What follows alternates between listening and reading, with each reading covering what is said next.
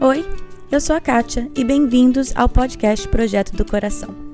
O objetivo desse podcast é trazer a liberdade de Cristo às nossas vidas diárias, aos nossos casamentos e filhos. A nossa intenção é abordar qualquer assunto com clareza, base bíblica e vulnerabilidade. Eu realmente creio que Deus trabalha de formas diferentes em famílias diferentes, mas é nossa responsabilidade estar aberta à condução dele. Ao escutar os episódios, não caia na armadilha de comparar a sua história com a de outra pessoa. Simplesmente esteja aberta a ouvir o que Deus tem para você. Que Ele conduza a sua família e que este podcast seja meramente um instrumento nas mãos dele. Nada mais propício do que falar sobre comida logo depois do ano novo, não é mesmo? Hoje o episódio é com a Alessandra Freitas, que é nutricionista, e com a Ellen Greter, que vocês já conhecem do episódio 5. Apesar de ser uma conversa sobre comida, o real tema desse episódio é idolatria. Idolatria nada mais é do que você colocar qualquer coisa no lugar de Deus. No meu caso, eu ponho a comida no lugar de Deus, dependendo do que eu estou sentindo. Porque se eu estou triste e eu não vou, me ajoelho e oro e peço para Deus lidar com isso, eu coloquei algo no lugar de Deus. Se eu estou ansiosa e começo a comer por nervoso, por ansiedade, eu estou colocando algo no lugar de Deus. A Ellen e a Alessandra também falam das consequências dessa tão familiar briga com a balança.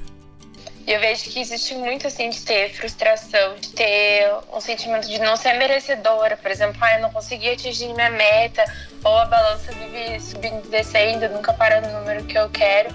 E a pessoa vai olhando só pra ela, né? Por exemplo, eu vou olhando só pra mim quando eu vejo que isso não tá acontecendo do jeito que eu quero, sobre o meu controle, né? Enquanto na verdade tá no controle de Deus também.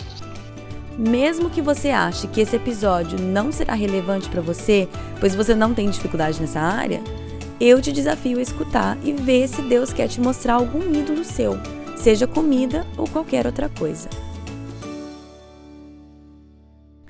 Hoje a minha entrevista é com a Ellen e a Alessandra. A Ellen vocês já conhecem do episódio 5 e a Alessandra é uma nutricionista que veio falar com a gente hoje. Eu vou pedir para as duas se apresentarem um pouquinho. Oi, Ellen. Oi, Alessandra. Oi, oi. Oiê, tudo bem? Então vamos lá, vamos lá, Ellen, se apresente de novo, por favor, para quem não escutou o teu episódio. Meu nome é Ellen, é, eu sou casada com o Hugo, tenho dois filhos, a Juline e o Natan, e nós moramos no Rio Grande do Sul. Somos missionários há 16 anos, quase 17, na Palavra da Vida, aqui no Sul. E você, Alessandra? Meu nome é Alessandra, eu tenho 25 anos, eu sou gaúcha também, morava em Porto Alegre, mas em fevereiro desse ano vim morar em São Paulo. Sou nutricionista, me formei no final do ano passado e tô atuando agora como nutricionista clínica em consultório já há seis meses. Legal. Então, o tema hoje é nutrição, certo? Nós vamos falar sobre alimento, o lugar que o alimento tem na nossa vida, que comer tem na nossa vida. E eu queria ver primeiro, Alessandra, eu queria conversar com você, sendo profissional da área, qual que é a sua visão de nutrição, mas não só como profissional, mas também como seguidora de Cristo. Então, quando eu comecei a estudar nutrição em 2013, eu nunca quis ser nutricionista, então eu sempre via a nutrição como uma profissão só de emagrecer as pessoas, um mundo de dieta, um mundo de restrição com a comida, onde, por exemplo, não podia comer um brigadeiro se gosta de brigadeiro porque tem que emagrecer, não pode comer uma pizza se gosta de pizza porque tem que emagrecer. E eu sempre fui muito frustrada nesse ponto, vendo a nutrição assim, porque eu pensava, gente, eu não quero ser essa pessoa e eu não quero isso pra minha vida. Mas então foi muito legal que no último ano da graduação eu tinha me convertido já da graduação. Então toda a minha graduação, na verdade, foi crescendo com Deus, crescendo em intimidade com Deus e no último ano, depois de ter estudado no Palavra da Vida, ter feito um ano de direção 360 no Sul, eu pude entender um pouco mais do que, que significa ser nutricionista sendo cristã, que não só é restrição, mas que a comida ela tem um papel muito mais importante na nossa vida, né? Que, poxa, tá em todos os lugares, tá? Por exemplo, tem uma reunião de grupo pequeno, às vezes em casa tem comida, a gente sai pra ver umas amigas, às vezes a gente vai num café, ou a gente vai fazer uma coisa especial com criança, com primos, com filhos, tem comida envolvida. É uma coisa que está muito dentro da nossa vida, assim. Então eu comecei a ver muito mais como é algo que está presente na minha vida e na vida de todo mundo e que eu me relacione, que eu preciso saber me relacionar bem com a comida uhum. para que eu tenha resultados bons através da minha saúde, né? É, então, relacionamento com a comida, até porque é, também é uma coisa muito social, né? O que você estava descrevendo faz Exatamente. parte da sua vida social, né? Isso. E como que o seu relacionamento com Cristo, ou o fato de você ser cristã, como que isso muda como você vê a nutrição como profissão?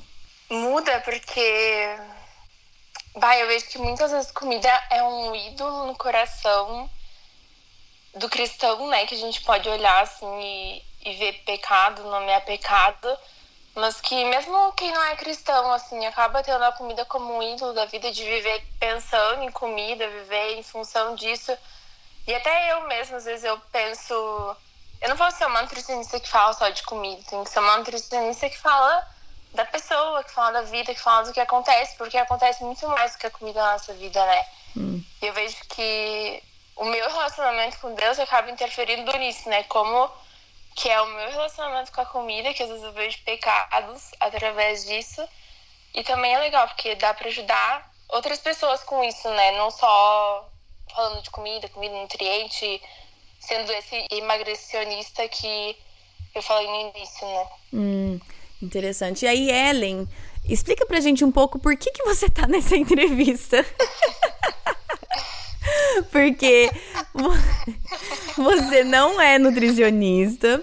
Você, qualquer pessoa, bom, você vai, vai ter uma foto sua, mas qualquer pessoa que te conhece sabe que você não é uma pessoa gorda, que não, ninguém olharia para você e imaginaria você com algum problema em lidar com comida. Mas tem, uma, tem um bom motivo que você tá nesse episódio, não é só porque eu gosto de você. então me explique um pouquinho por que, que você está nesse episódio. Quando a gente pensou em gravar esse episódio, eu fiquei pensando assim: nós vamos ter nesse episódio três pessoas: a entrevistadora, a profissional e a pecadora. Eu sou a pecadora da, da história, entendeu? Então seja bem-vinda, pecadora, a única pecadora, né? A única, porque eu não, a Alessandra também não, só você.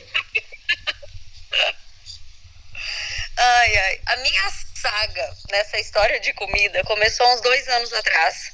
Eu me deparei com um livrinho de 20 páginas que chama Comer ou Não Comer. E eu gostei do título porque eu fui, eu fui ler ele, porque como eu lido aqui no acampamento com jovens e adolescentes, a gente tem muitos casos de anorexia, bulimia, e eu queria ler para saber mais sobre isso, para quando acontecesse isso de eu encontrar com alguém eu ter argumentos. Mas esse livrinho, ele revelou o meu coração. Porque nesse livrinho eu vi que essa questão do alimento ela vai muito além desses distúrbios grandes. Por exemplo, a pessoa que é anoréxica, né, que está pesando 30 quilos, ou a pessoa que tem bulimia, que todo mundo se preocupa. Na verdade, é uma questão de intenção do coração. Comer vai muito além de só você querer ser magra ou você ser gorda no meu caso, o que eu vi claramente é que eu comia para preencher vazios. Eu comia, eu tenho uma frase que eu sempre falo que é a minha frase. Eu comia para alimentar a minha alma ao invés de alimentar o meu corpo. Hum, explica essa frase então, um pouco. Então eu me deparei com situações assim. Não é assim, ó. Ah, eu tô ansiosa porque vai acontecer alguma coisa. Que eu faço? Eu como. Eu tô entediada. Não tem nada para fazer em casa, então eu ligo a televisão e como. Hum. Eu tô feliz. O que, que eu vou fazer? Quero ir no restaurante para comer, entendeu? Eu hum. comecei a ver que todos os sentimentos que eu tinha, ao invés de eu levar isso para Deus e tentar tratar isso com Deus, porque sentimentos é uma coisa de alma, hum. é uma coisa interna. E se é uma coisa de alma, eu tenho que tratar isso com Deus, que é o Senhor da minha alma, o que conhece a minha alma. Em vez disso, eu me refugiava na comida. Então, talvez muitos que vão estar ouvindo aqui o episódio estão pensando assim, gente, isso não encaixa para mim, né? Um episódio sobre comida, porque eu não sou gorda e tal. Mas é exatamente isso. Realmente, eu não sou uma pessoa obesa. Eu passei muitos anos da minha vida me achando gorda porque eu olhava para o padrão do mundo, que, que são magras esqueléticas. Hum. Aí isso eu superei eu vi que assim, gente, não é meu perfil, nunca vou ser. Mas o que eu nunca superei é como lidar com sentimentos sem ter a comida aberta. E hum. é meio ridículo falar isso, na verdade, às vezes me dá uma certa vergonha, porque parece uma coisa muito infantil, entendeu? Mas a minha relação com a alimentação é que assim a comida, ela é minha grande amiga. Então, dizer não para as coisas que eu gosto é muito difícil. Dizer não para aquilo que eu sei que vai temporariamente resolver a minha tristeza, a minha angústia, o meu tédio, é muito difícil. Por quê? Porque eu não aprendi, ou eu, melhor, eu não aprendi o correto, que é eu achar esses sentimentos, eu procurar a pessoa certa, que seria Deus. Hum. Então eu fico perdida, eu não sei agir, eu fico, entendeu? Parece que eu dependo daquilo para eu poder saber lidar com as situações que eu tenho que lidar. E aí foi indo que eu fui, eu comecei a me aprofundar no assunto, eu comecei a ir atrás de livros e comecei a ver essa questão que é uma idolatria do coração. Idolatria nada mais é do que você colocar qualquer coisa no lugar de Deus. No meu caso, eu ponho a comida no lugar de Deus, dependendo do que eu estou sentindo. Porque se eu estou triste e eu não vou, me ajoelho e oro e peço para Deus lidar com isso, eu coloquei algo no lugar de Deus. Se eu estou ansiosa e começo a comer por nervoso, por ansiedade, eu estou colocando algo no lugar de Deus. Porque tem N versículos que falam o quê? Lance sobre ele toda a sua ansiedade, é, carrega o meu jugo, porque o meu jugo é suave, meu fardo é leve. E hum. ao invés disso, eu estou levando comigo julgos meus. Eu estou escolhendo coisas para preencher. Hum. Então é aí que começou a entrar eu nessa história, digamos assim. Então, a gente, nós três conversando sobre esse episódio, a gente já chegou à conclusão. E eu sinto muito para você que tá escutando achando que ia ter mega dicas de nutricionista e tudo mais, mas que esse episódio, na verdade, não vai ser necessariamente tanto sobre alimentação, o que deve e o que não deve. Muito pelo contrário, o, o tema central vai ser, igual você falou, Ellen, os ídolos do coração, né? O que a gente coloca no lugar de Deus, ou o que onde a gente coloca as nossas esperanças em sermos acolhidos e acalmados, que não seja Deus. E para muitas pessoas a comida preenche isso, e é, e é um pouco sobre isso que a gente vai falar. É, Alessandra, eu queria talvez que você desse então o seu parecer como profissional. Qual que é a diferença entre o que a o que, qual que é a diferença entre o que a Ellen está falando versus é, uma, um verdadeiro distúrbio alimentar. Para quem está escutando e não sabe, não consegue talvez distinguir se ela tem um problema necessariamente de um ídolo no coração que ela está buscando consolo na comida ou que realmente deveria ser algo tratado com mais é, seriedade clínica, como uma compulsão.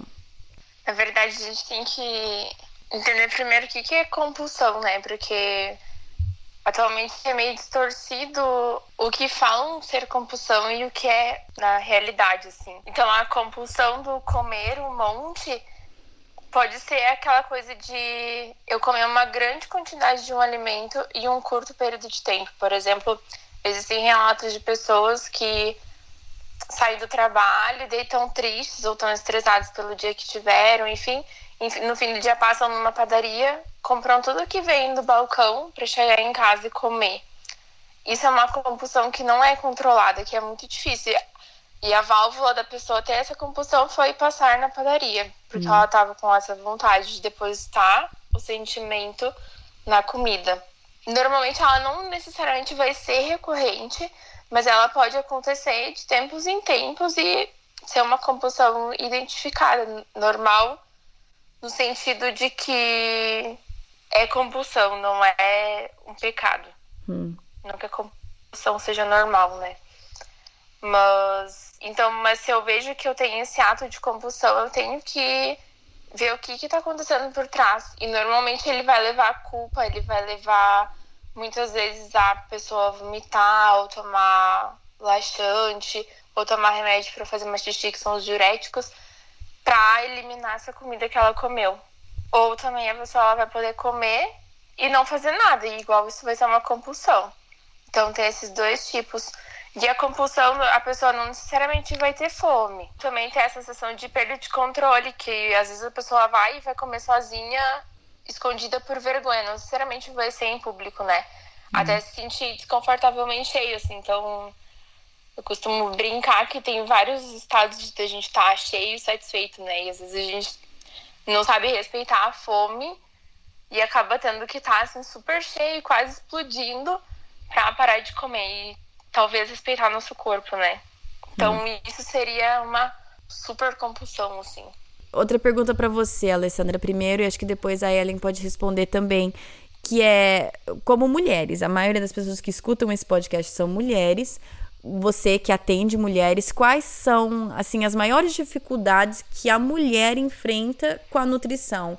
E talvez quais são algumas dessas falsas causas, entre aspas, né, que a gente atribui a esse problema? Eu vejo muito do que do que a Ellen falou da questão do padrão do mundo. Hum. Que muitas vezes o padrão do mundo é o padrão de modelo, digamos assim, que é muitas vezes ter um manequim 38, ser uma mulher magra, alta. Que assim, nem toda mulher é assim. Pouquíssimas. E eu acho que isso é uma. Exatamente. Só as que estão então, nas capas de revista mesmo. É. Mas o mundo impõe isso pra gente e é, é uma coisa que na cultura muitas vezes a mulher quer buscar, né? Porque é uma coisa que tá dizendo só se tu for assim tu vai ser bem aceita, é só se for assim que tu vai ser amada, só se for assim tu vai ser feliz, porque é isso que a, a sociedade vende muitas vezes pra gente.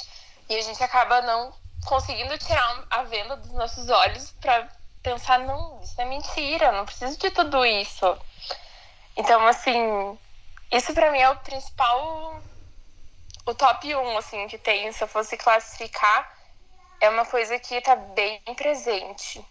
Hum. O que, que você vê, Ellen? Quais são algumas dessas falsas causas que a gente vê que a mulher sofre tanto com essa questão de nutrição? Olha, para mim, se eu for ser bem sincera, como eu tô falando mais dessa questão que é uma questão interna e de coração, para mim, nutrição e contentamento deveriam andar juntos, entendeu? Hum. O problema é que a gente nunca está contente com o que a gente tem e quer ter o que o outro tem, ou o que o outro aparenta ter, vamos deixar bem claro, né? Hum. Porque fotos e redes sociais nem sempre é real o que uhum. você está olhando.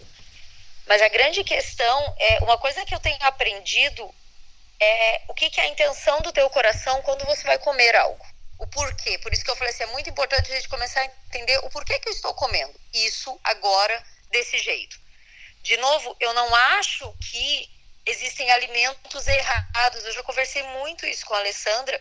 E um versículo bíblico que dá pauta para isso é o que fala: tudo que Deus criou é bom e recebido com ações de graça, nada é recusável. Hum. Então, tudo que Deus criou é bom. A questão é: por que, que eu estou comendo chocolate? O chocolate não é o vilão. O vilão da história é eu estou comendo porque eu briguei com meu marido, eu não quero pedir perdão, eu estou triste, então eu vou comer chocolate. Entende? Sim. Então a grande questão é: Coca-Cola é errada? Não acho que a Coca-Cola em si é errada. O problema é eu tomar dois litros de Coca-Cola porque eu tive um dia infernal e eu mereço esse prazer. Hum. Então, quando eu não tenho contentamento com as coisas da minha vida, com as situações da minha vida, eu acabo usando a comida para me dar essas recompensas, porque no fundo eu acho que Deus não me deu. Deus hum. não me deu 1,80m e 54 quilos. Entende? Então, para mim é muito difícil, por anos e anos, foi muito difícil lidar com meu 1,60m e 60 quilos, porque eu sempre me achei gordíssima. Hum. Daí você olha e fala assim, gente, é, é, é ridículo, entendeu? Então, eu acho que o grande problema hoje, e é a causa de muitas prisões das mulheres, nesse sentido, é essa questão do equilíbrio e do contentamento. É uhum. você saber que você tem que cuidar do seu corpo? Tem. Você tem que cuidar da sua saúde? Tem, como uma boa administradora daquilo que Deus te deu. Mas cuidar da sua saúde e do seu corpo não tem a ver com seguir o padrão que o mundo está colocando. Hum. E sempre colocar essa questão do porquê que eu estou comendo o que eu estou comendo. Eu não tenho problema nenhum com pessoas que às vezes assim, ah, eu não, almo não almocei porque não estava com fome. Tá bom, Agora, eu não almocei porque eu quero entrar naquela calça 38, então eu tô fazendo uma dieta mega restritiva. Tá errado? Hum, Entende? Sim. E aí que eu entro de novo falando que a comida toma um lugar de um ídolo na nossa vida sem a gente perceber. Uhum. Porque quando eu deixo de estar contente com aquilo que Deus me deu, quando eu deixo de crer que Deus pode suprir as coisas que eu quero, porque é os dois opostos, né? Só entrando um pouquinho nesse assunto é uma coisa engraçada. Ou, ou eu não estou contente com o que Deus me deu, então eu me restringo de comer um monte de coisa porque eu tenho que ser super magra, tenho que ter o corpo maravilhoso. ou eu não tenho fé suficiente que Deus me prover o que eu gosto, o que eu quero, o que eu preciso, então eu vou aproveitar com o meu pacote de bala inteiro, porque eu não sei quando eu tenho ele de novo. Hum. E eu, tô falando isso porque é o que eu faço, é o que eu tenho lutado para não fazer. É ganhar aquele chocolate que você ama, eu vou comer ele de uma vez, porque se outra pessoa achar e comer, hum. perdi a chance. Mas ah. isso demonstra uma falta de fé e uma falta, de novo, até de contentamento com o que Deus te deu. Hum. Entende? É, é, tudo gira em torno do teu coração. Se você for olhar, tudo gira em torno do coração. E isso é assustador. Porque a gente perde a noção disso. É, eu tô aqui escutando vocês falando e eu tô aqui analisando a minha própria vida, né? E eu tô pensando, eu acho que no meu caso, o que eu vejo que encaixa nesse assunto, que muitas vezes eu coloco a minha confiança nisso ao invés de em Deus, é no meu café, o café mesmo, café preto que eu tomo de manhã. Porque na minha cabeça, várias vezes, ele é o que faz com que eu consiga lidar com o meu dia, principalmente a minha manhã. Eu tomo aquele meu café e aquele naquele café está depositado toda a minha confiança que ele vai fazer com que a minha manhã vá tranquila, porque ele vai me dar energia, a paciência, ele vai me dar tudo, entendeu? Eu olho para aquele café, ele me dá tudo que eu preciso aquele dia de manhã. E, e, e o que você está falando, Ellen e Alessandra, tipo, que o tomar um café toda manhã não é um problema. Mas quando eu deixo de tomar o, o café e eu acho que é por causa disso, então, que eu não tenho paciência, que eu então tô bravo, porque eu tô atrasada, porque eu não tive o meu café, aí que está o problema, né? Porque quem me dá a energia, a capacidade, a saúde para lidar com o meu dia é Deus, não é o meu café, né? É, é mais ou menos isso que você está falando? Sim, no meu, no, só complementando o que está dizendo, sim. E isso entra, por isso que eu estou falando, quem está ouvindo o episódio tem que pensar no que, que se aplica. Talvez para muitas pessoas não é questão de comida, mas tem a questão de compras. A pessoa não consegue deixar de comprar. Tem a questão de séries de TV que eu vejo, eu não consigo deixar de ver tem a questão de reconhecimento e elogio dos outros. Eu sou movida a, ao hum. elogio e ao reconhecimento pelo bom trabalho. Se eu não tenho isso, eu me sinto depressiva, eu me sinto. Então, de novo, tudo que você coloca no lugar de Deus para suprir uma necessidade interna, isso daí já virou um ídolo na sua vida. Hum. E nada disso que eu falei é errado em si. Não é errado fazer compra, não é errado ver série, não é errado receber elogio, não é errado tomar café. Mas que se torna errado a partir do momento que, que a, minha, a importância daquilo para mim é crucial. Tipo, eu não consigo viver sem. Eu costumo dizer, Cat, que se tem alguma coisa que você não consegue largar, se tem algo que você gosta muito e você não consegue largar aquilo por um tempo, abre o olho. E eu tô falando isso por experiência própria. Eu tenho uma dificuldade enorme com doce. Eu amo doce. Eu sou uma formiga ambulante. E várias vezes eu fiz assim, ai, não sou viciada em açúcar. Até parece, ah, se quiser parar de comer, eu como. Aham, tenta. Hum. Tenta ficar 15 dias sem comer açúcar se você é uma pessoa como eu. Amiga, a gente não consegue. A nossa cabeça pensa em açúcar o dia inteiro. Entende? Eu fico, eu fico planejando a hora que eu vou poder comer os dias. É um sacrifício tão grande. E é triste, mas quando você chega a olhar isso, pensa em áreas da sua vida e não ver tal série por um mês e não ir no shopping por um mês. Hum. Se isso te dói a ponto de você quase chorar, gente, isso já virou um ídolo, entendeu? Hum. Não é um ídolo de imagem, mas é um ídolo, porque você ama aquilo demais. E na verdade, às vezes a comida acaba aparecendo, né? Porque agora é início de ano, então a gente pensa. Muita gente tem muita resolução de ano novo, que quer emagrecer ou que quer ganhar massa muscular. Mas muitas vezes a gente chega nesse ponto de ter resolução de ano novo porque a gente fez alguma coisa errada atrás. E às vezes o errado não foi o que eu comia em excesso, porque sim, mas eu comia em excesso porque eu tinha uma expectativa na comida. Porque eu queria suprimir minha tristeza, eu queria um abraço quando eu tava feliz através da comida. Tipo, são sentimentos que ao longo do ano são, vão sendo depositados e a gente pode fazer diferente, né? A gente pode, assim como a gente pode deixar de ver a série que atrapalha ou tomar o café, que a gente sabe que tá com o foco errado, a gente também pode tentar controlar na comida com a ajuda de Deus, né? Hum, muito bom. É, eu queria ver com vocês também quais são alguns efeitos colaterais que vocês veem quando essa briga com a balança, né, emagrece um pouquinho, engorda um pouquinho, se torna meio crônica e obsessiva, daquele jeito que todo dia sobe na balança que você tá bem ciente de quantas gramas você ganhou ou perdeu. Quais são alguns, algumas das consequências pra gente? Aí eu vejo que. E falando não como profissional só, mas falando como pessoa mesmo. que acho que às vezes gente, muita gente separa, né? Quando a gente tá falando como nutricionista ou falando como um profissional assim. Mas o fato é que mulher tem muito do querer ser querida e ser amada, né? Que nem a gente falou no início. E eu vejo que existe muito assim de ter frustração, de ter tristeza, de ter um sentimento de não ser merecedora. Por exemplo, ah, eu não consegui atingir minha meta, ou a balança vive subindo e descendo, nunca para no número que eu quero. Então, assim, poxa, eu não sou merecedora disso, não sou digna disso, eu nunca vou conseguir mudar. São sentimentos, assim, que, que vão enraizando, assim, e, e a pessoa vai olhando só pra ela, né? Por exemplo, eu vou olhando só pra mim quando eu vejo que isso não tá acontecendo do jeito que eu quero, sobre o meu controle, né? Enquanto, na verdade, tá no controle de Deus também. É, alguns efeitos colaterais que eu vejo na minha vida, bem claro, é primeiro uma insatisfação constante você nunca está feliz com aquilo que você tem. Segundo, irritabilidade, porque se você não consegue comer aquilo que você queria ou do jeito que você planejou, você fica irritada. Comparação com outros, a eterna comparação do corpo.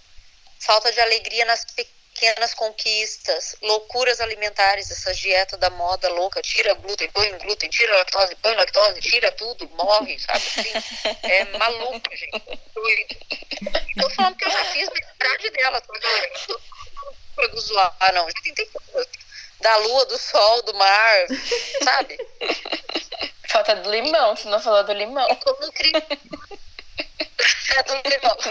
E como cristã, o principal para mim é isso, que como cristã eu vejo que é uma eu não sei, eu vou, é bem forte o que eu vou falar agora, mas para mim essa questão da insatisfação com o corpo e a compulsão alimentar, ela é como a gente dar um tapa na cara de Deus, que é uhum. olhar para Deus uhum. e falar assim: você não me criou direito, você não sabe o que, que é o corpo perfeito, você não sabe o que, que é a comida que eu preciso, eu sei. Então eu como quanto eu quero, a hora que eu quero, do jeito que eu quero, porque eu sei. Hum. Eu não estou feliz com esse corpo que você me deu, então eu tenho que ir atrás do corpo perfeito.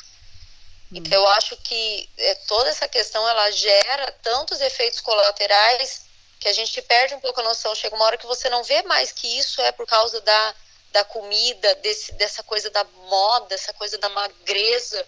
Você coloca uhum. culpa nos outros, entendeu? De outras coisas. Você não, você não enxerga que o problema realmente está numa insatisfação tua, né? Tem muita gente que talvez tá ouvindo e tá se perguntando, nossa, mas eu não enxergo isso na minha vida.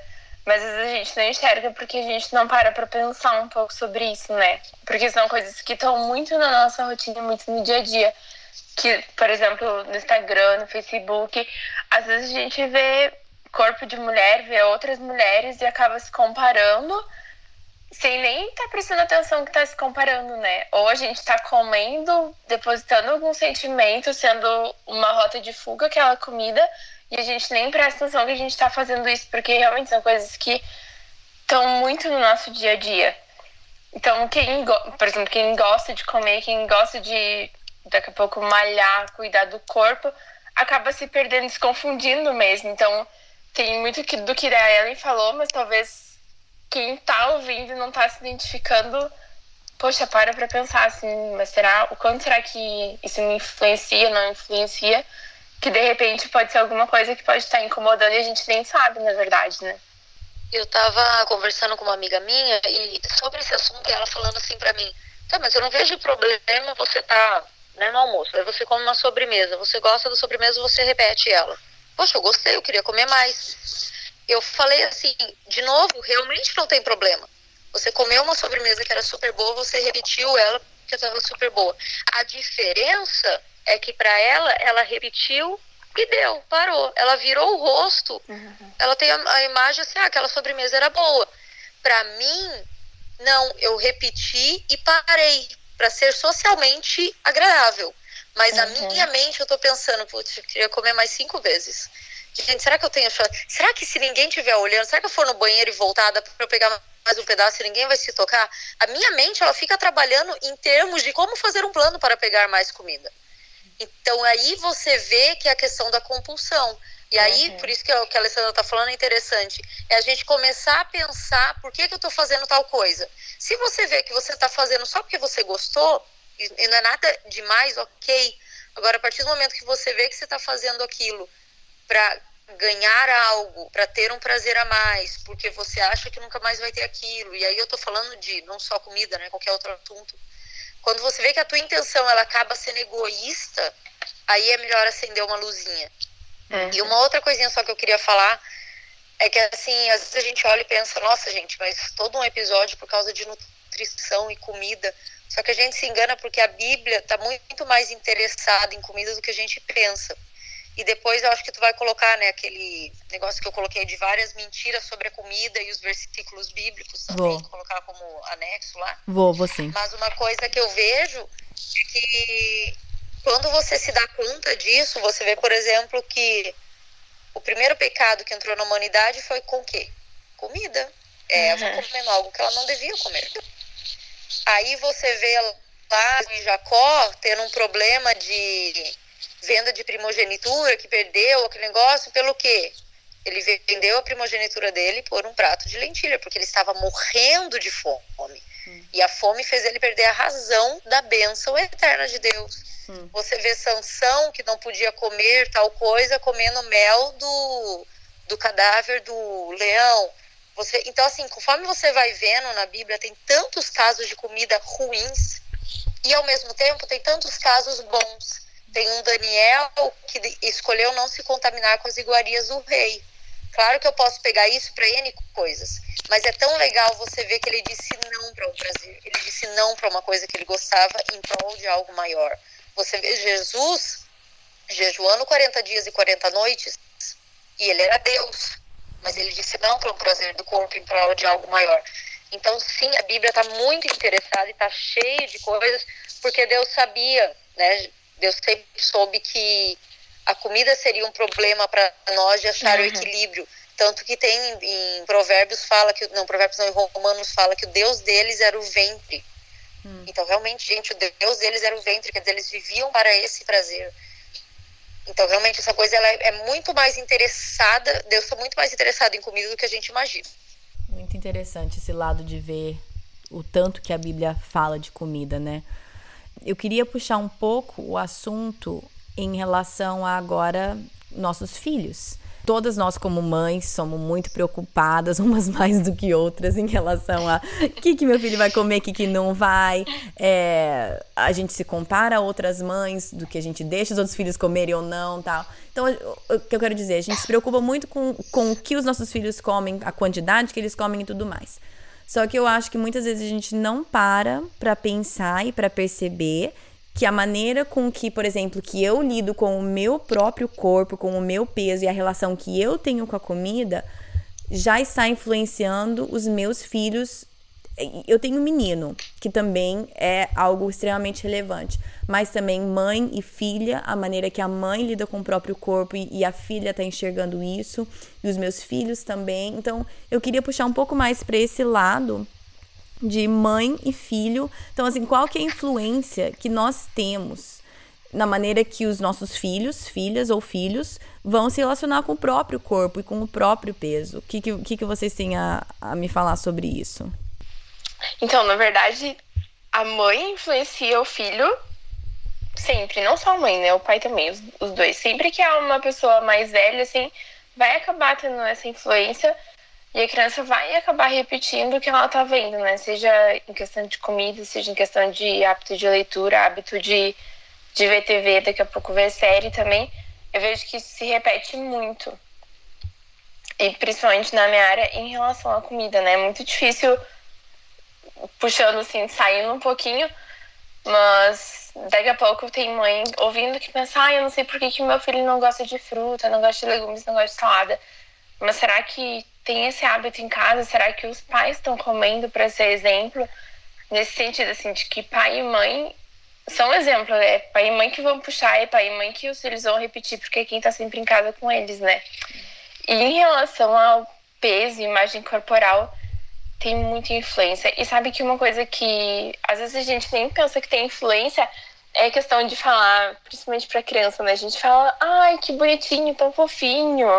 Ai, olha que gordinho. E a gente vai a criança vai crescendo desde bebezinho ouvindo isso, né?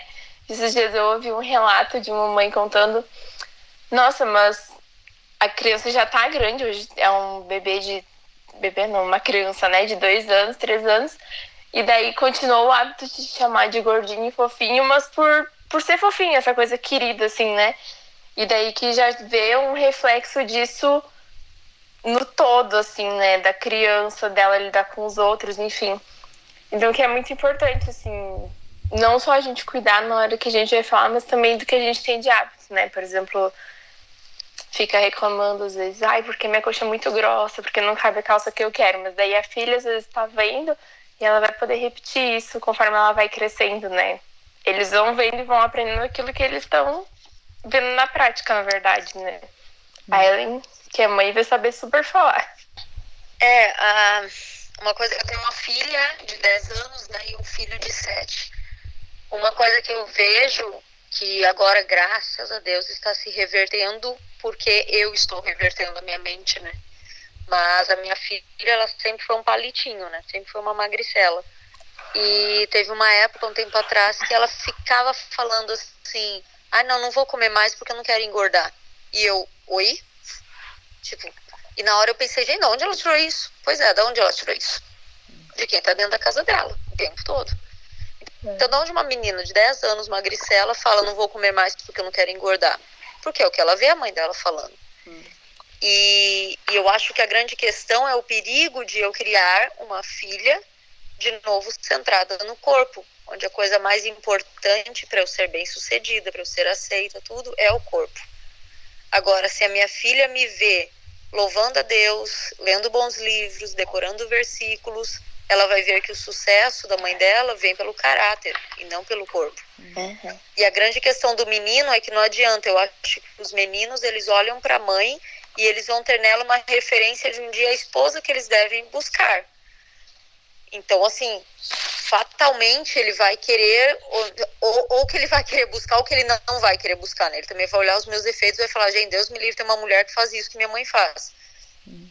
E a grande questão para mim é eu criar um, homens superficiais, que o fato de eu me preocupar tanto com o meu corpo pode criar nele uma sensação de que então isso é importante. Então eu tenho que buscar uma mulher sarada. Não interessa o caráter, não interessa nada. É uma mulher sarada, tá tudo certo. Uhum. Enquanto eu quero o contrário, eu quero que meu filho olhe para o caráter. E realmente eu tenho tentado mostrar para as crianças aqui porque eu faço exercício, tudo, e às vezes a Juline ela ainda fala assim: ah, mãe, você tá fazendo exercício porque você quer emagrecer? E antes eu falava: é. Aí que eu me toquei do meu erro. Eu comecei a falar assim: não, eu tô fazendo exercício porque a gente tem que fazer exercício para cuidar da saúde. Mas não é por questão de emagrecer, é só por cuidar da saúde. Hum. Ai, mãe, tu não tá comendo hoje doce com a gente, por quê? Porque você tá de dieta? Não, filha, porque não é todo dia que a gente precisa comer doce, né? Às vezes é bom falar não para uma uhum. vontade uhum. nossa. Então, quando você começa a mudar essas coisas, você também muda na cabecinha deles. E essa influência você vai passando. Agora ela tem 10 anos, graças a Deus eu tô conseguindo, eu vejo que eu tô conseguindo reverter. Mas uma menina com 13, 14, 15 anos que já tem as suas próprias neuras com o corpo, se ela ainda tem uma mãe assim, ou uma mãe que vive na academia, ou uma mãe que vive não comendo nada, é os dois extremos. Ela vai levar isso como sendo ideal para ela, né? Então, eu acho que tudo que, aquilo que a gente faz, a gente precisa cuidar porque eles estão vendo e estão absorvendo, sem dúvida. Eu lembrei aqui da questão de que a gente estava falando antes, né? De ver, de colocar a comida no, lugar de Deus, de ser uma válvula de escape, de ser um ídolo do nosso coração mesmo, como mulher, mas muitas vezes como mãe também é muito fácil passar isso, né? Por exemplo, eu já presenciei várias vezes a questão de um filho falar pra uma mãe, assim, tipo, mamãe que tá um, um chocolate pra alegrar o nosso dia, né? Ou que tá um, um lanche fast food, ou que tá um sorvete. Assim, aliando já alimentos à alegria que, que são coisas que não é verdade. Não é verdade que precisa de determinado alimento para mostrar que tá tudo bem, né? Hum. Que o foco tá totalmente errado. Então, assim, muitas vezes já a criança, sem querer, ela pode já ter essa mentalidade, né? Por mais que ela não vai ter um super entendimento de que é errado, que ela não tá focando em Deus, que Deus não tá sendo, assim, o, o grande centro do coração dela, no sentido de ela sempre procurar Deus quando precisa, né? E não procurar comida, mas já tá alimentando isso de uma certa forma desde pequenininho, né? É muito interessante isso. Eu tenho, eu tenho três meninos. Então, é claro que eu sei que é importante para eles o, o, jeito que eu lido com comida, mas sabe o lance de, ah, eu não tenho uma filha, então não é tanto? Muitas vezes eu me pego pensando isso. Mas o que você falou, Ellen, é o que volta, né? O que eu valorizo é o que os meus filhos vão aprender que uma mulher deve ou não valorizar, né? E o que eu priorizo, eles estão olhando ou para ser modelo do que eles querem no futuro, ou para ser modelo do que eles não querem no futuro, um ou outro. Uhum. Mas, mas assim, a responsabilidade que eu tenho visto recentemente, que eu tenho em criar homens que vão olhar para o caráter de uma mulher e não para o corpo, é enorme. Então, mães de meninos como eu, nós não estamos isentas dessa responsabilidade né, da formação de seres humanos que valorizam o caráter e o coração ao invés do, do corpo, né, ou da forma física. Então, eu só queria falar isso se tem alguma outra mãe de menino escutando, talvez como vocês estão fazendo, eu por muitas vezes achava tipo, ufa, dessa, dessa eu escapei, não tenho essa responsabilidade. Mas não é, não é o fato, muito pelo contrário. Eu tenho esse privilégio e essa honra e esse peso de criar homens que, se Deus quiser, com a graça de Deus, vão olhar mulheres como pessoas criadas à imagem de Deus, independente da forma física que elas tiverem. É, eu acho que para a gente encerrar aqui, Alessandra, eu queria fazer uma última pergunta para você e uma per última pergunta para Ellen. Para você, Alessandra, eu queria que você, como nutricionista, que atende várias pessoas, como o que, que é que você gostaria que a gente soubesse? É, aquela dúvida ou aquela coisa que você sempre dá de cara, o que, que você quer que a gente saiba? Como você, como nutricionista, falando pra gente. Então, eu queria muito que a gente saísse daqui, depois de ouvir esse episódio, lembrando que ser magro não significa ter saúde. Por que, hum. que eu falo isso? Porque muitas vezes a, a gente tem o objetivo de emagrecer, principalmente, né, da questão de travar essa guerra da, com a balança, da questão de, de imagem corporal, de ser mais magro, de não ser mais magra. E a gente quer muito isso, mas não quer dizer que isso necessariamente significa ter uma saúde melhor. Cada um pode estar com um corpo que tá, com o corpo que Deus deu, uhum. e tá saudável, e pode continuar assim. Uhum. Claro, se sabe que tem que melhorar, vamos melhorar. Mas assim, gente, fujam disso. Não é verdade que só pessoas magras é quem tá saudável, quem tem saúde. Hum. A gente tem que cuidar com o que, o, que a sociedade está nos vendendo realmente, assim, de só nesse padrão XYZ é que tá tudo bem. Não, cada um tem um corpo, cada um vai ter um peso para uma altura, que nem Ellen começou falando, e vai estar tá tudo bem assim. Não precisa a gente querer mudar tudo. E outra coisa que eu queria falar também é sobre recaídas, porque talvez um monte de gente que tá ouvindo agora esse episódio de nutrição chegou até o fim, tá pensando, nossa, então eu vou começar do zero, vou começar a avaliar, vou começar a pedir para Deus para crescer nessa área, pedir para fazer diferente, mas não quer dizer porque a gente é cristã que a gente não vai ter recaída que a gente não vai de repente tropeçar e ter que levantar de novo, que a gente não vai ter vontade de desistir e lá comer aquela super comida, que é um super conforto pra gente, e daí na próxima refeição ter que voltar. Então, assim, recaídas fazem parte do processo. Independente de qual seja o nosso foco, a gente pode ter recaídas e o importante é a gente seguir sempre. Por exemplo, na próxima refeição, vai e segue o foco. Não precisa chutar o balde o dia inteiro e não voltar pro foco. Até porque se a gente não volta pro foco, pode ser que Deus, ele não tá no centro da nossa vida, né? A gente não tá olhando para ele. Hum. E a gente precisa ajustar isso também. Muito bom. E Ellen, é, você citou aquele um livrinho que você leu e eu sei que você tem muitos recursos porque você tem estudado isso bastante. É, você poderia compartilhar com a gente esses recursos, o que, que você tem aprendido e para quem está escutando e quer aprender mais, quais livros você indicaria? É, eu tenho três livros que eu acho que são os pilares desse assunto para quem quiser se aprofundar mais. Um é esse pequenininho que eu falei, que chama Comer ou Não Comer, da editora Nutra. Um outro tem um tema super engraçado, é, Abre o Coração, Fecha a Geladeira. Mas esse livro foi. Eu li ele três vezes, só para você ter ideia, porque ele foi meu livro de cabeceira. Porque é a história de uma mulher que luta contra a compulsão dela alimentar. Então, assim, eu me identifiquei demais. E o último que eu li chama Amo Comer, Odeio Comer, da editora Peregrino. Também é um livro muito bom que vai tratar de várias coisas, inclusive coisas como anorexia, bulimia, esses distúrbios maiores. Então, esses hum. três livros são excelentes. Uma frase só que eu queria citar rapidinho. Eu estava lendo um livro que falava sobre vícios, que não tem nada a ver com comida, com nada, mas é um livro que fala sobre a questão das pessoas que são viciadas. E tem uma frase ali, é um livro cristão, e ele estava falando sobre como o vício se torna um ídolo no coração da pessoa. E essa frase foi o começo que abriu os meus olhos para esse assunto. Então eu vou, eu quero lê-la aqui, depois, se for o caso, tu coloca lá. Uhum. Ela fala assim: o vício é uma necessidade excessiva, dominadora, repetitiva e insistente. A primeira fase do vício, em geral, se traduz pela preocupação mental com o sentimento objeto ou ato vicioso. A segunda fase se caracteriza por fazer qualquer coisa para obter o que se deseja.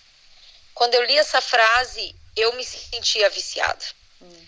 Eu me vi desse jeito. Uma preocupação excessiva, insistente e repetitiva com o mesmo assunto, que no meu hum. caso era a questão da comida.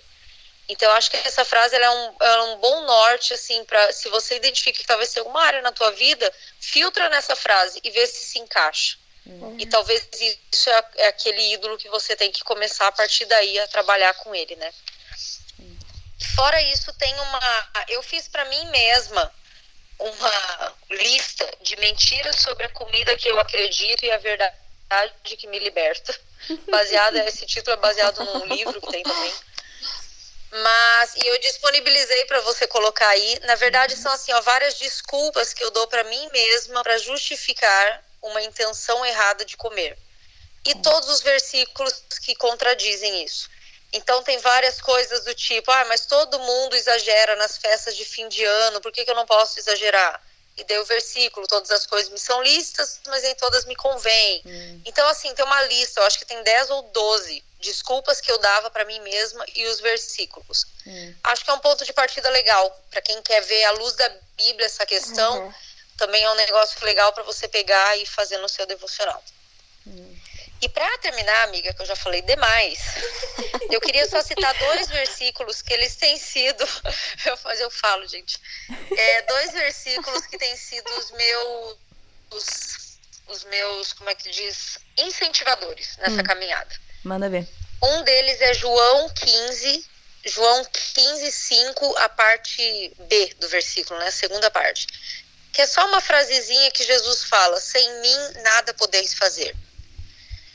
Esse versículo para mim é um consolo, porque não é na minha força. Eu tô há quase três anos nesse processo de me descobrir com relação à comida e essa compulsão. E sempre que eu tô desanimada, eu volto para isso e eu lembro, sem mim nada podeis fazer. Então, na verdade, toda a minha construção alimentar começa de manhã na minha hora silenciosa, de todo dia. É pedindo para Deus me revelar quais são as intenções do meu coração, é pedindo para Deus me mostrar o que está dominando a minha vida naquele dia, naquele momento. Então, esse é um versículo que eu acho super bom. E o outro é Filipenses 3,16 na verdade, Filipenses 3, um pouquinho antes, ele fala do famoso versículo de Paulo, né? Esquecendo-me das coisas que para trás ficam e avançando para as que diante de mim estão, prossigo para o alvo, para alcançar o prêmio e tal, tal, tal. Fantástico esse versículo. Mas, dois depois, o 3,16, ele fala assim: Todavia andemos de acordo com o que já alcançamos. Hum. E esse se tornou o meu versículo do ano. Porque, assim, eu, eu falo que eu amo e odeio esse versículo. Eu amo porque eu vejo que Deus não vai me pedir algo que eu ainda não alcancei. Hum. Deus não vai me cobrar uma obediência e uma atitude que eu ainda não entendi, que eu ainda não compreendi. Hum. Em compensação, esse versículo ele me traz um certo peso, porque ele fala: ande de acordo com o que você já alcançou. Hum. Eu amei que a Alessandra falou sobre a questão das recaídas. Não é um processo assim, ai, me dei conta que eu tenho isso, pronto, plim, mudei. Hum. Não, é um processo longo. Só que a Ellen de quase três anos atrás para Ellen de agora já alcançou muita coisa nesse assunto de comida. E eu tenho a responsabilidade de andar de acordo com essas coisas que eu alcancei. Hum. Então hoje eu sou indesculpável com uma série de atitudes que eu tenho, porque eu sei que elas estão erradas. E eu queria que esse versículo fosse um incentivo. Se você se identifica com esse assunto da comida ou qualquer outro que você vê que tem dominado a sua vida, comece a estudar. Deus vai revelar, Deus vai abrir e comece uhum. a dar passos de acordo com o que você já alcançou. Então, eu só queria deixar esses dois versículos aí. Hum, muito bom. E é, para todo mundo que está escutando, eu sei que eu já falei no outro episódio, a Ellen tem uma loja que chama Leitura e que Educa, tem uma página no Facebook. Você tem todos esses livros lá, amiga? Sim, normalmente sim. Pode ser que logo que a pessoa entre em contato comigo não está aqui em estoque e tal, mas dá para conseguir eles, não é tão difícil. E ela também tem um Instagram que é Ellen Kreter, vou colocar tudo lá no site, mas que ela faz resenhas de alguns livros também, que é bem interessante. E a Alessandra também tem perfil dela no Instagram de nutricionista e tem um outro que ela começou que eu adorei, que é Segredos de Nutri. Eu vou colocar tudo no, no, no site. Que, que aborda bem isso que a gente está falando, né? Não só o lado da nutrição, mas é, a luz da Bíblia, né? Uhum.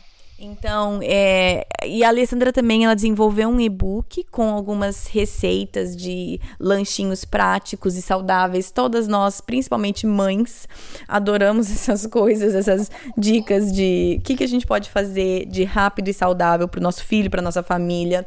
Alessandra, tem uma que você poderia compartilhar rapidinho com a gente? E aí fala pra gente como que, como que a gente pode conseguir esse e-book, quem tiver o um interesse. Certo. Então, eu escolhi, na verdade, uma que eu super gosto e que acho que é bem prática, assim, e atrativa para as crianças, que é uma panqueca de cacau. Ao doce aí presente na nossa vida, né? Uhum. Gente, vamos lá, é de cacau tá liberado. então, ó, anota aí, vai. Um ovo, uhum. uma colher de sopa de farinha ou farelo de aveia, uma colher de sopa de farinha de coco ou de amêndoas, mas, se não tiver farinha de coco ou de amêndoas, não precisa virar muito de cabeça para baixo. Pode ser de farinha branca, de trigo, se tiver, de farinha de arroz. Pega uma farinha que tem aí no armário, não tem problema. Uma colher de sobremesa de cacau em pó ou chocolate ou achocolatado em pó, não, de preferência não ser o achocolatado cheio de açúcar. Uma colher de café de semente de chia ou qualquer outro grãozinho que tiver para ficar uma panqueca mais nutritiva. E se quiser, se gostar, pode pôr canela a gosto também. Bate tudo e cozinha na frigideira, fica panqueca. E também tem, pode pôr uma banana se quiser. Pode amassar ela, amassa toda a banana, bate com tudo isso que eu disse antes.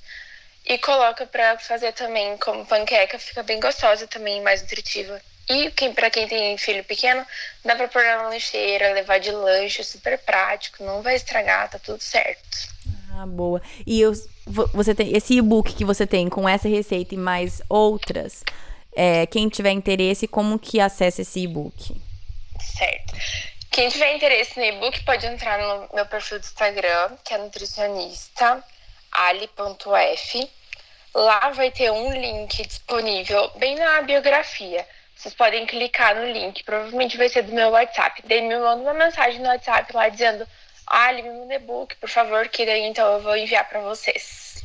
Ótimo. Gente, tudo isso vai estar no site. Eu vou deixar é, a receita, tudo isso, os Instagrams das duas, tudo certinho lá no site. Mas eu queria, né? A gente tá falando de nutrição, acabamos falando sobre outros assuntos, mas eu não queria deixar uma nutricionista sair daqui sem dar uma, umas dicas boas pra gente. Ellen e a Alessandra, muito obrigada é, por estarem dispostas a falar é o que eu sempre falo, né? Com conhecimento e com vulnerabilidade e base bíblica. E eu, eu sou muito grata a vocês estarem dispostas a falar sobre um assunto que não é fácil, é, mas muito obrigada. Ah, obrigada pelo convite, foi muito gostoso. Espero que a gente possa crescer nessa área, né? Que mais gente possa crescer com a gente também. Amém. Também agradeço e me coloco à disposição quem quiser uhum. conversar mais sobre o assunto, alguma coisa assim. Eu sei que é uma coisa que às vezes causa vergonha, é. Eu tô morrendo de vergonha, na verdade, né? Falei meus podres aqui, legal. Então, se alguém mais quiser conversar sobre os seus podres, vamos sentar juntos e colocar tudo pra fora. De boa. pois é. Ai, ai, gente, muito obrigada e acho que é isso. Bom, acho que o que eu falei na introdução ficou bem clara ao longo dessa entrevista que o assunto foi muito além de comida ou de nutrição. É, eu estou extremamente desafiada a repensar na minha, na minha atitude em relação à minha própria alimentação e nutrição. Eu sou muito rápida em dizer: ah, não, isso não serve para mim.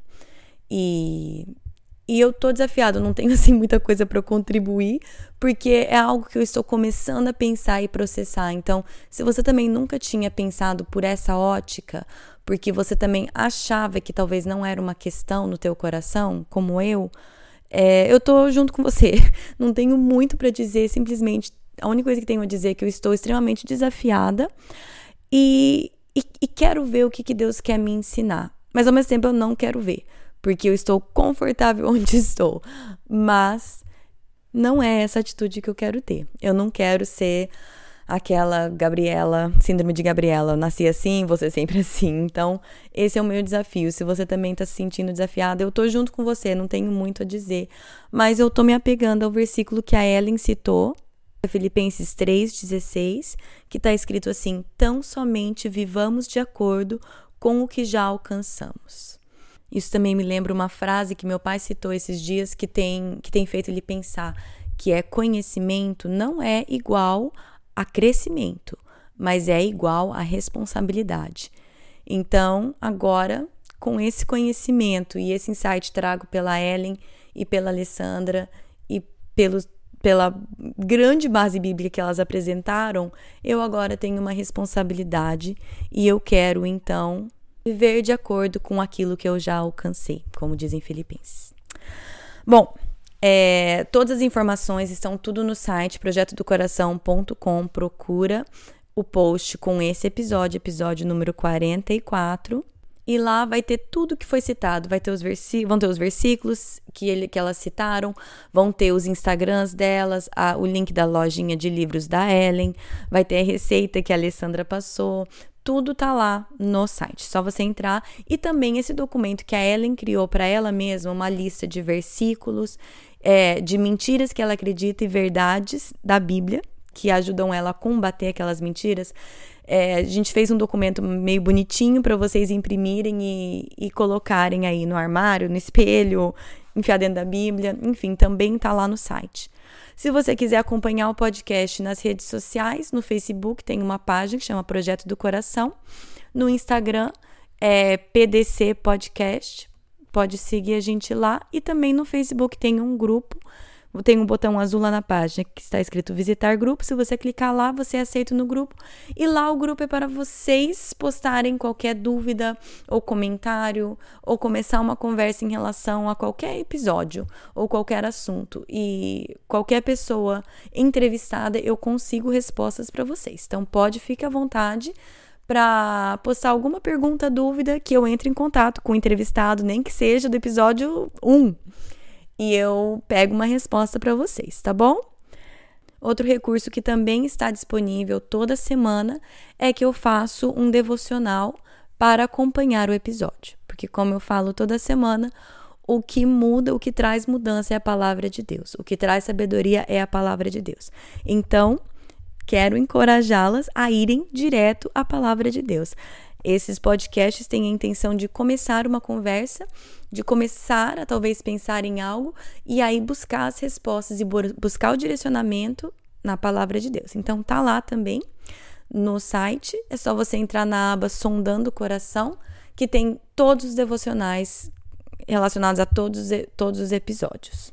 Semana que vem continuamos com o Vivendo Virtudes e é o segundo episódio sobre humildade.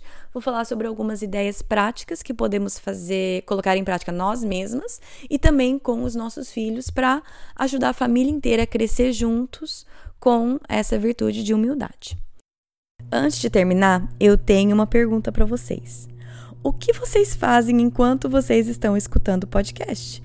Eu já falei várias vezes que eu escuto muito podcast, eu escuto muito livro em áudio. E eu escuto principalmente quando estou dirigindo, porque eu tenho que dirigir muito nessa vida. Mas eu também escuto é, fazendo compra no mercado, eu escuto dobrando roupa, eu escuto fazendo um milhão de coisas. Eu adoraria saber o que vocês fazem enquanto estão escutando podcast. Então, se vocês estão escutando e lembrarem disso, tira uma foto e me marca do que você está fazendo enquanto você escuta e me marca. Que eu adoraria ver o que, que vocês estão fazendo enquanto eu e minhas entrevistadas estamos assim falando na tua orelha, tá bom? Então, eu aguardo vocês. Acho que agora eu terminei de verdade. Bom final de semana para vocês e até semana que vem. Na Bíblia, em Miqueias 5:5, está escrito que ele será a sua paz. Se eu acredito na Bíblia, eu acredito que apesar das minhas circunstâncias, Ele será a minha paz. Meus filhos estão tocando terror dentro de casa? Ele será a minha paz. Estou me sentindo culpada por não passar mais tempo com os meus filhos? Ele será a minha paz. Estou cansada de ter as mesmas brigas de sempre com meu marido? Ele será a minha paz. Gritei e perdi a paciência de novo? Ele será a minha paz. Vamos tentar lembrar disso e, com a ajuda de Deus, escolher a viver nessa paz todos os dias. Isso a gente não põe, mas no final a gente põe assim: ai, Alessandra, como é que você tá solteira ainda? Uma mulher como você, ai, gente, não precisou, sabe assim?